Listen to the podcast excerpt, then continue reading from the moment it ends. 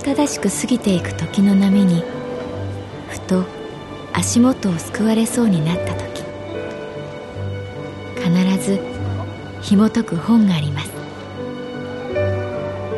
その本にはある女性の人生が描かれています。どこにでもあるごく普通の人生。でも本の中の彼女に出会うと心の湖に波紋が幾重にも広がるようにゆっくりと優しい言葉が満ちていきます。今日はどんな彼女に会えるでしょうか？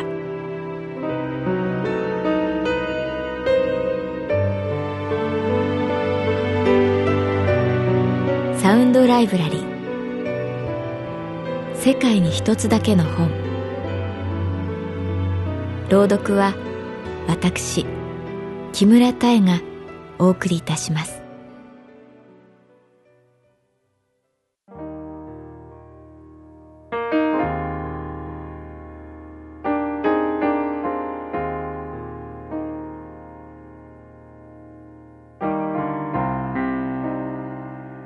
私の名前は月原かな子38歳。旅行会社に勤めている。夏の匂いがした。ほてったアスファルトへの打ち水でも湿った空気でもない。それは緑の匂い。暑さに耐えかねてふっと漏らす木々の吐息。路傍の草が存在感を示す。深い呼吸。初めてその匂いを意識したのは小学2年の夏。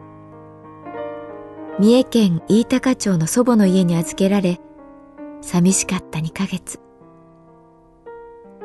セミの鳴き声や櫛田川のせせらぎよりむっとする草の匂いが私の夏の象徴だ。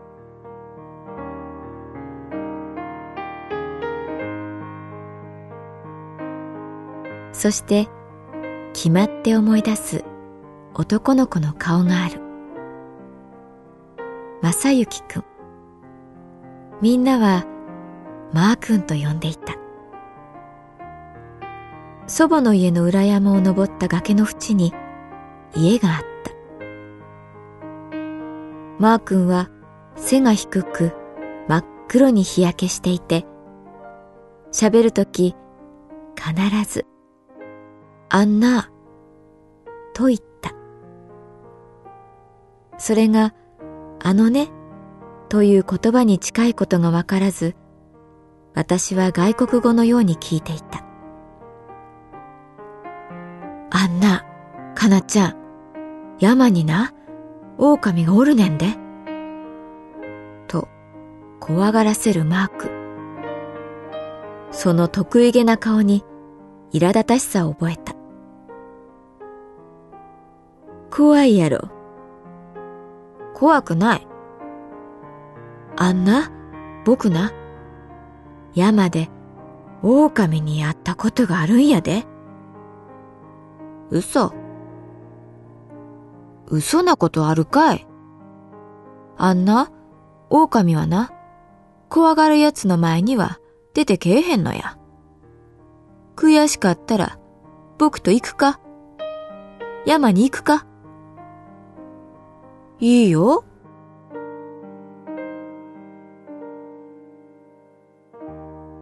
そうして、マー君と私は夜山に入った。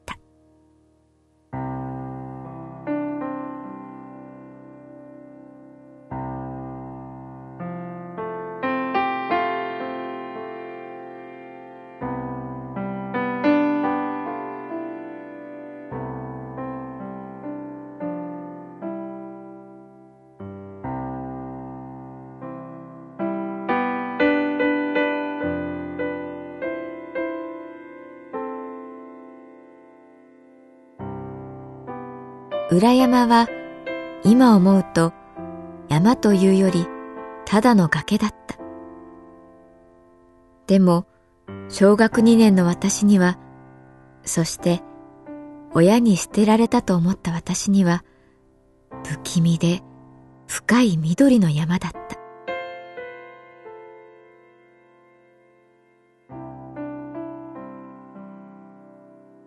約束通り夜マー君との待ち合わせ場所に行った。月はもう少しで満月。濃いブルーが辺りを照らしている。深呼吸するとむせ返るほど緑の匂いがした。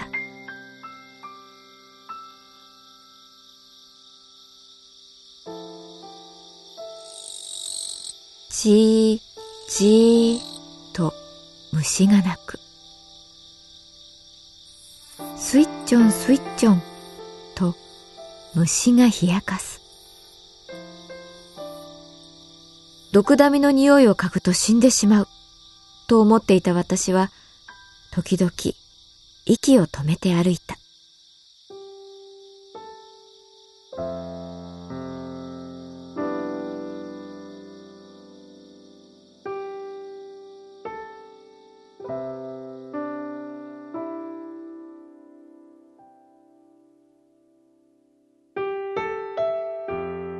マー君は木の枝を振り回しながら細い道を登った。なんでここに来たん？と聞かれた。ここというのが山道なのか、それとも飯高町なのかわからず、知らない、と答えた。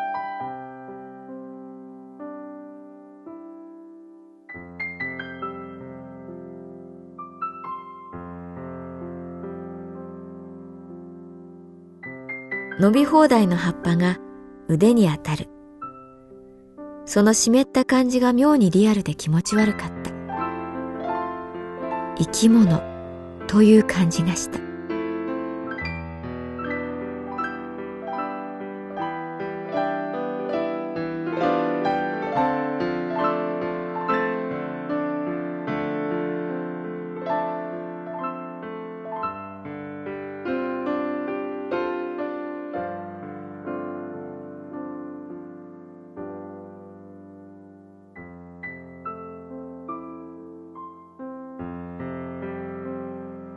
マー君の言いなりに歩いているようで悔しくなってきた私は、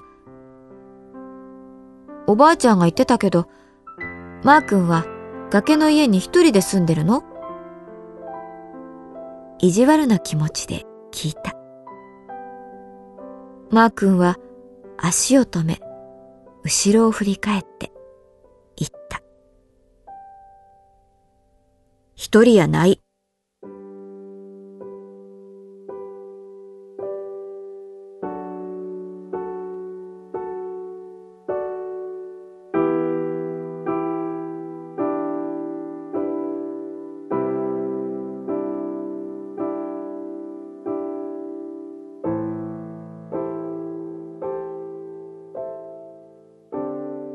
月の明かりがかえって怖かった。明かりがあるので影ができる。その影がいろんな形に見えた。絵本で見た魔女の顔、狐、鳥。マー君の後ろ姿は小さくて、今ここに何かがやってきたら、絶対守ってくれない気がした。私は帰りたくなっていた。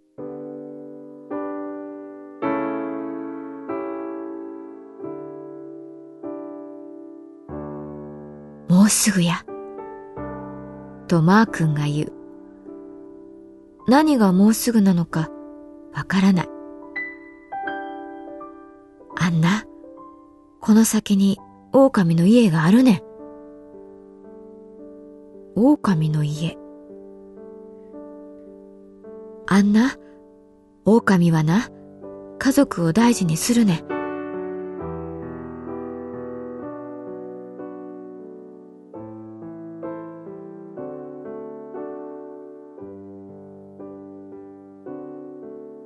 細くてきつい坂を登った先に開けた場所があった。ここが狼の家や。マー君は自慢げに私を見る。ただの広場でしょ？私は怒ったように言う。その時、ガサッと音がした。ふっと生暖かい風が私の髪を揺らす。来た。マー君が緊張していった。私は動けなくなった。体をねじることも足を一歩踏み出すこともできない。大丈夫や。腰を低く。そうや。動いたらあかん。ガサまた音がした。草が揺れている。月の影もふらふらと揺れている。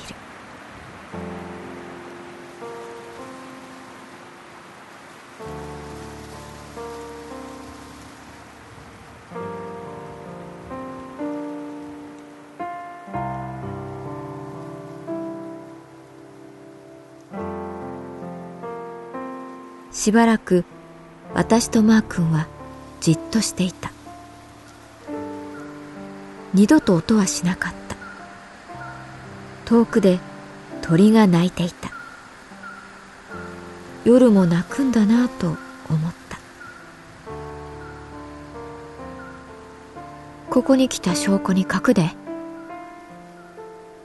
そう言うとマー君は持っていた枝で字を書く。正幸。ひらがなで書いた。ほれ。枝を渡されたのでかなこ。と書く。その時だった。黒いものがいきなり草の間から出てきて私の横をすり抜けた。キャッ！という暇もなくその黒いものはいなくなった。私もマー君も足がすくんだ。ほほらな。おおお狼や。かすかにマー君が言った。いまだにあの黒いものが何なのかわからない。ただ走るように帰った山道の緑の匂いは覚えている。息より濃くなった緑の匂いは私にまとわりつき体中に染みついた。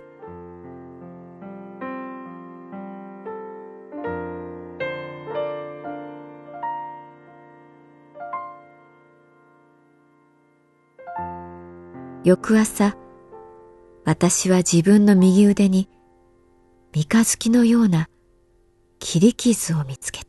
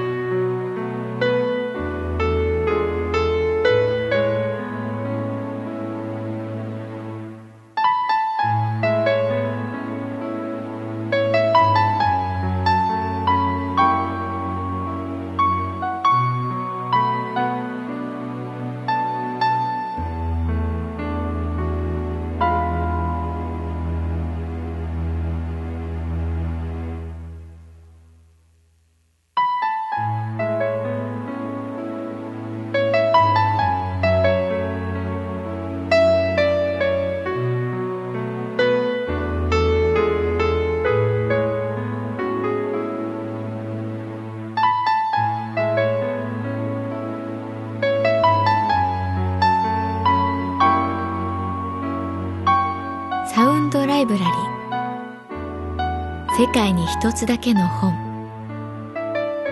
作構成北坂正人朗読は私木村多江でお送りいたしました。